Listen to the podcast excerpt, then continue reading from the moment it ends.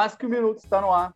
Obrigado pela sua audiência. Eu sou Oswaldo Coelho e toda semana recebo o sócio-economista da VLG Investimentos, Leonardo Milani, para um bate-papo sobre os panoramas do mercado financeiro diante das notícias e também sobre temas de interesse dos nossos ouvintes, vocês. Importante sempre destacar: esse programa não faz qualquer tipo de recomendação de compra ou venda de valores e ativos mobiliários. A proposta aqui é só ter um debate aqui sobre as notícias econômicas, as notícias que podem influenciar no mercado financeiro, nos seus investimentos. No programa de hoje, nós vamos conversar sobre boas notícias. Sim, já avançamos mais de um ano e meio na pandemia do novo coronavírus e todos sabemos o impacto destrutivo dessa doença na vida de todos nós e também na economia do nosso país como um todo. Então, esse podcast vai ser dedicado a falar sobre bons resultados que alguns setores da nossa macroeconomia já apresentaram no início desse ano. Estamos passando por uma temporada de divulgação de resultados do primeiro trimestre desse ano das empresas listadas na bolsa e os números são animadores. Você, empreendedor, investe todo mês parte do seu rendimento em ativos financeiros ou está querendo entender melhor sobre o funcionamento do nosso mercado financeiro? Pois siga aqui conosco nesse programa. Aproveita também, compartilha ele. Esse conteúdo aqui precisa chegar ao maior número possível de pessoas, certo? Léo, seja bem-vindo ao nosso bate-papo semanal. Obrigado, Oswaldo. Olá para todo mundo que acompanha a gente. Mais um, um bate-papo importante, interessante. Aí a gente vai atualizar aí todos os nossos ouvintes em relação ao, ao termômetro né, de como é que está a economia real, uma vez que parte das maiores empresas do país está listada em bolsa. A gente tem acesso à divulgação dos resultados trimestrais, que tem mostrado uma foto muito boa para a gente, né, de maneira surpreendente. Né, a gente vai abordar bastante isso. Então, bom, bom assunto, bom bate-papo, Oswaldo.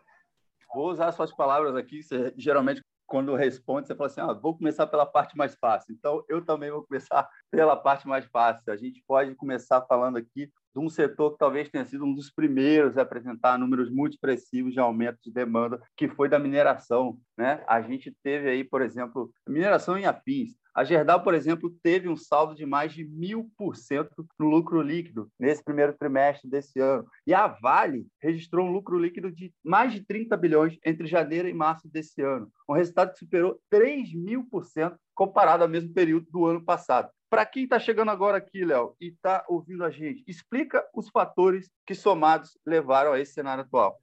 É um boom de commodities, né? A gente vem passando por um momento de excesso é, de liquidez, não só no Brasil, mas no mundo como um todo. Isso é reflexo de anos consecutivos de, de juro baixo, mas também dos incentivos fiscais né, que boa parte dos países fizeram por conta do coronavírus, tanto no ano passado quanto nesse ano, né, cujos programas sociais foram é, re, renovados. Né? As pessoas voltaram a é, ganhar um cheque é, por conta de toda a dificuldade econômica, mercado de trabalho e, e etc. Né? Então, é, é, esse estímulo monetário mais estímulo fiscal levando o mundo a se recuperar de maneira bastante rápida. Né? A economia global está é, literalmente decolando esse ano e o preço de commodities está muito correlacionado com a dinâmica da economia global. Quando a economia global vai bem, normalmente, não é uma regra, né? Mas normalmente preços de commodities sobem.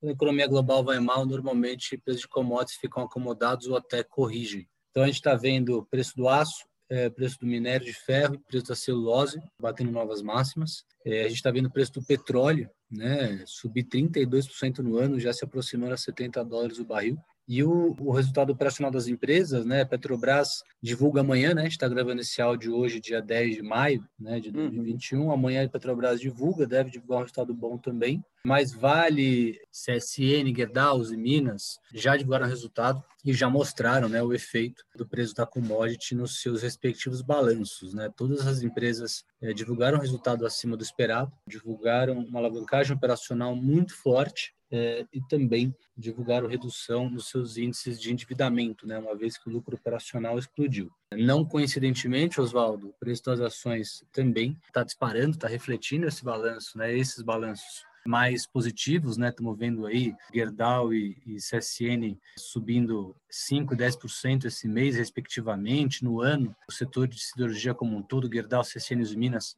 altas de mais de 50%, né? Acumuladas nesse ano. Estamos vendo Vale com 37% de alta nesse ano. E Petrobras, muito provavelmente, está onde está, mais por conta do risco político, né? Depois da interferência do governo lá na substituição do Castelo Branco, do que por, pelo momento operacional, né? O momento operacional não está muito refletido aí ainda no preço de Petrobras, né? Uma vez que está totalmente descasado com a dinâmica do preço da commodity, né? O preço do, do petróleo é, disparou e também com é, venda de ativo, redução da alavancagem, a queda do, do, do dólar agora é favorável para ela também. Então, tem motivo para a Petrobras não ter andado tão bem, né? Quanto outras empresas exportadoras de commodity, motivo político principalmente. Mas quando a gente pega as outras empresas, né, que não tem esse, esse tipo de influência, né, como a gente mencionou, Vale, CSN Mineração, Gerdau e Minas, Clabin, Suzano, né, todas essas empresas estão mostrando aí uma, uma forte expressiva das ações por conta desse momento operacional brilhante.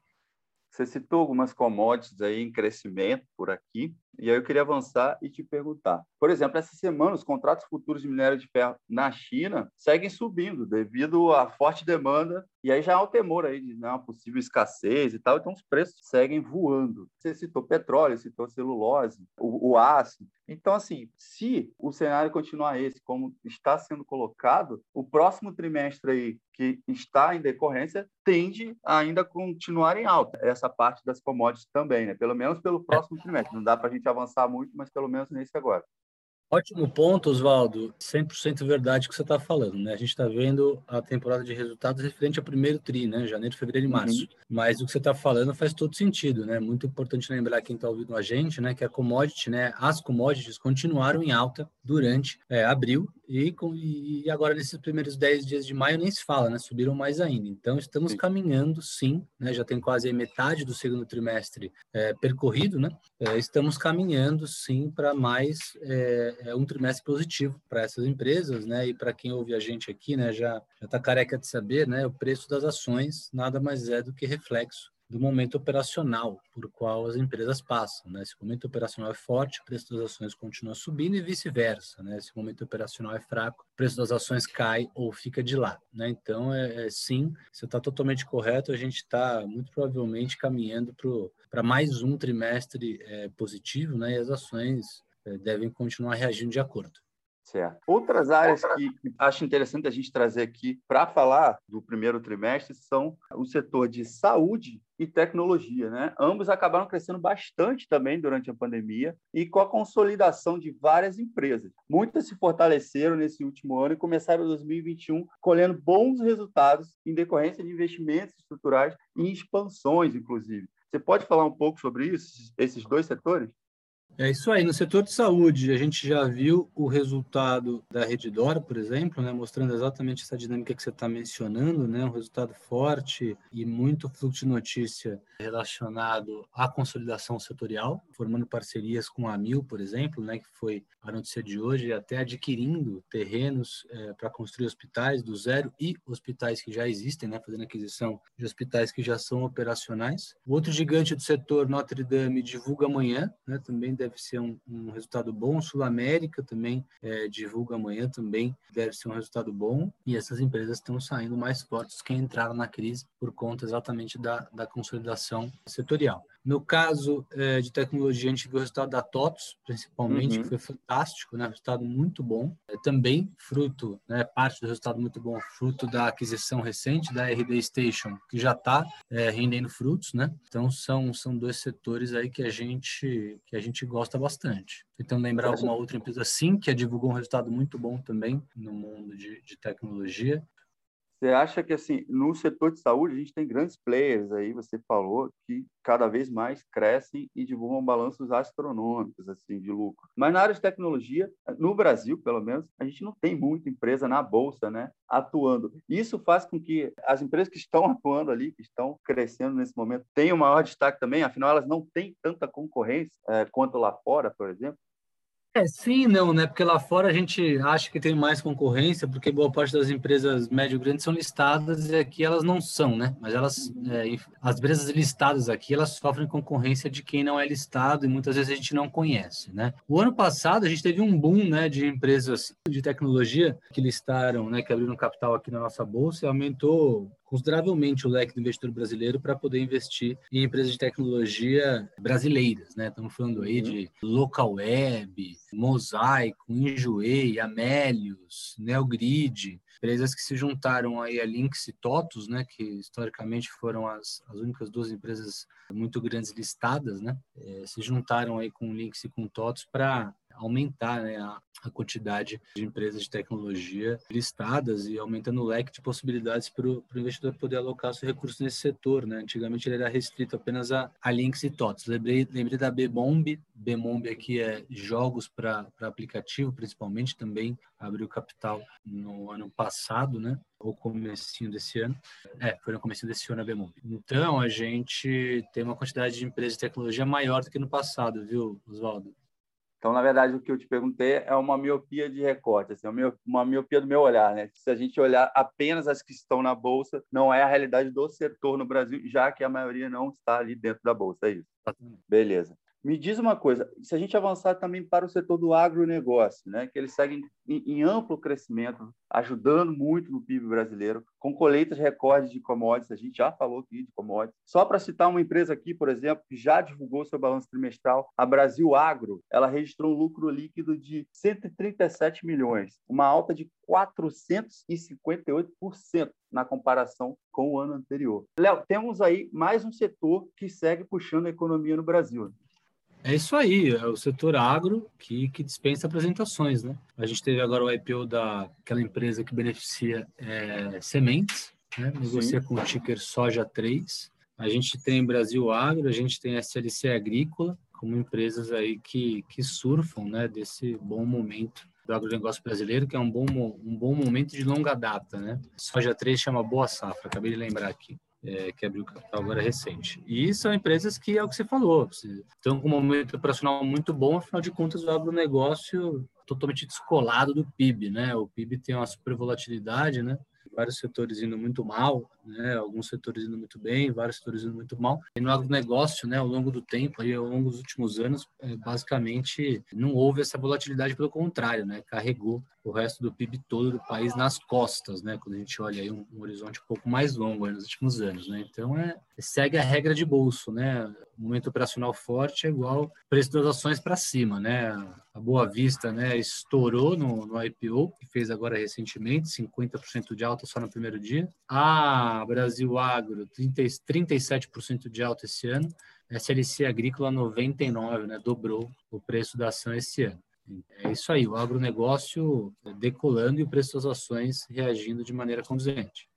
Então, eu acho legal lembrar aqui, Léo, para os ouvintes, que a gente já teve um programa, um podcast gravado só sobre o agronegócio no Brasil, né? E a gente falou sobre alguns ativos, algumas opções, para que o ouvinte possa escutar lá no nosso site e ficar mais inteirado do setor. É uma dica bacana. A gente tem a aba de podcast lá, vai no Mais Que Um Minuto no site, mercadominuto.com.br, e tá tudo lá. É um bom caminho também para se inteirar melhor, né, Léo? Certeza, tá lá o podcast, ficou super legal. É um setor que dá pano para manga, né? É um setor que tem bate-papo infinito a respeito. O podcast ficou muito legal, vale a pena quem não ouviu, ouvi-lo. Se aqui no Brasil o cenário econômico começa a melhorar, nos mercados internacionais lá fora, as bolsas também reagem com ânimo e reabertura de alguns setores e aumento do consumo. Então, o cenário lá fora tende a ser ainda melhor do que a gente está vendo aqui. É, lá fora, né, Oswaldo, a vacinação, a imunização do rebanho, né, a vacinação em massa, ela aconteceu de maneira muito mais rápida e mais dinâmica do que aqui no Brasil, né? Então, a gente já está vendo uma recuperação mais forte, né? principalmente em China e Estados Unidos. É, e além disso, não tem tanto ruído político quanto tem aqui, né? E além uhum. disso, não tem o problema da dívida pública crescente e o país numa sinuca de bico, num dilema fiscal meio que sem saída, né? O China e Estados Unidos não sofrem desse mal, né? Estão mais acelerados em relação à vacinação, estão mais acelerados em relação à queda de contaminação, queda de mortes. Consequentemente, as economias foram reabertas há mais tempo, as pessoas já estão saindo de casa com mais frequência é, os indicadores econômicos já voltaram a se recuperar, né? E é exatamente por isso que a gente olha é, boa parte das empresas de capital aberto já atingindo níveis superiores, né? Ao nível pré-crise lá de dezembro de 19, janeiro de 20, né?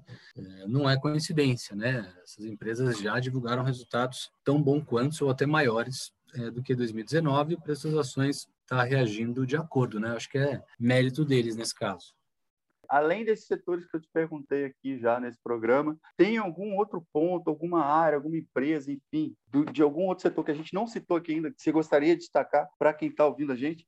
Bancos, né? Bancos divulgaram um resultado muito bom. Foi surpreendente a questão da redução de provisão, no caso do resultado de Banco do Brasil, por exemplo. Resultado de Itaú e Bradesco mostraram é, crescimento de lucro fortíssimo, né? Setor que está bem largado na bolsa, né? Banco do Brasil 20% para trás esse ano, Bradesco 0 a 0 nesse ano, as ações do Itaú 10% para trás esse ano. Então é, é, um outro setor que está atrasado e divulgou resultados bons. E a B3, né? As ações da B3 aí amargando 12% de queda esse ano, né? É, se a gente pega um prazo mais longo, né? Os últimos 12 meses ou os últimos 24 meses, aí já estamos falando de mais de 50% de valorização, né? Mas pegando só a janela deste ano de 2021, as ações da B3 é, performando de maneira totalmente incondizente né, com o que foi o resultado operacional. O resultado operacional da B3 acabou de ser divulgado também, Oswaldo, do primeiro TRI, é, resultado fortíssimo, né, crescimento de lucro fortíssimo. A gente já está vendo é, os dados operacionais é, de abril e maio, né, que a, a Bolsa antecipa a divulgação né, de maneira oficial. Uhum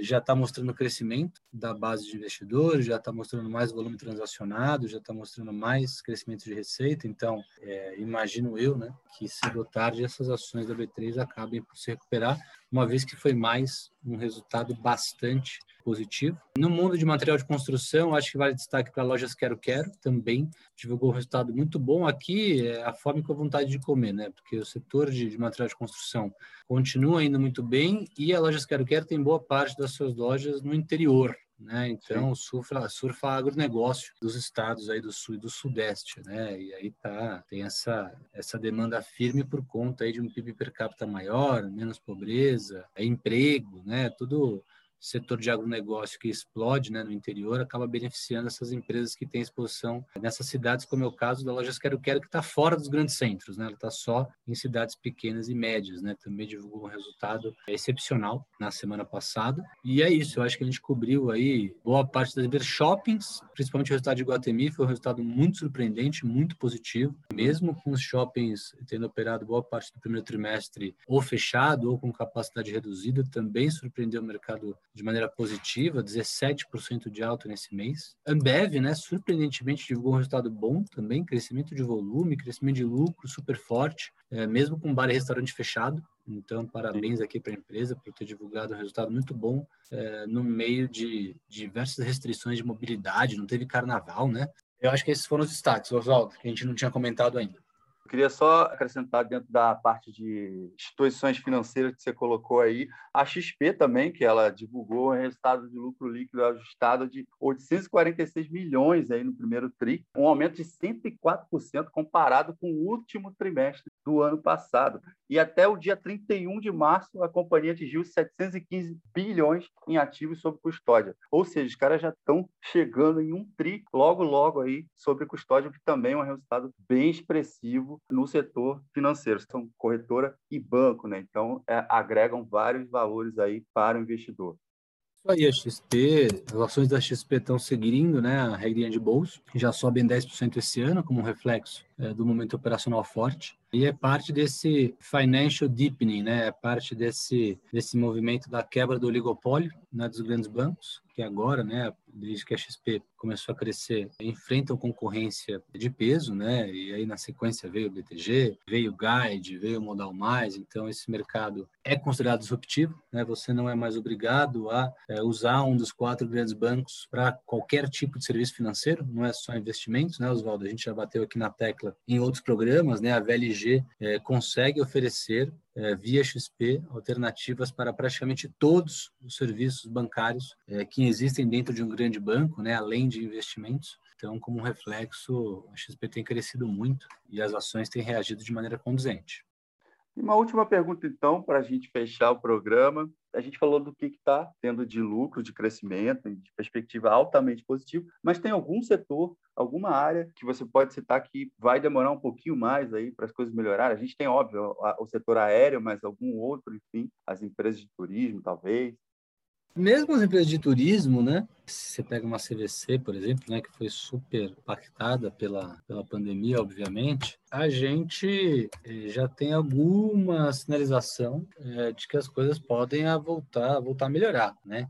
É, alguns países já estão fazendo o mecanismo é, de liberar a entrada para quem está tá vacinado, né, ou para quem fez teste é, recentemente. É, você pega os Estados Unidos, por exemplo, que oferece vacina para o turista, né, de tanta vacina que está sobrando por lá. Então, a pessoa fica fazendo uma quarentena no México, 14 dias, depois desses 14 dias pode entrar nos Estados Unidos e ser vacinado.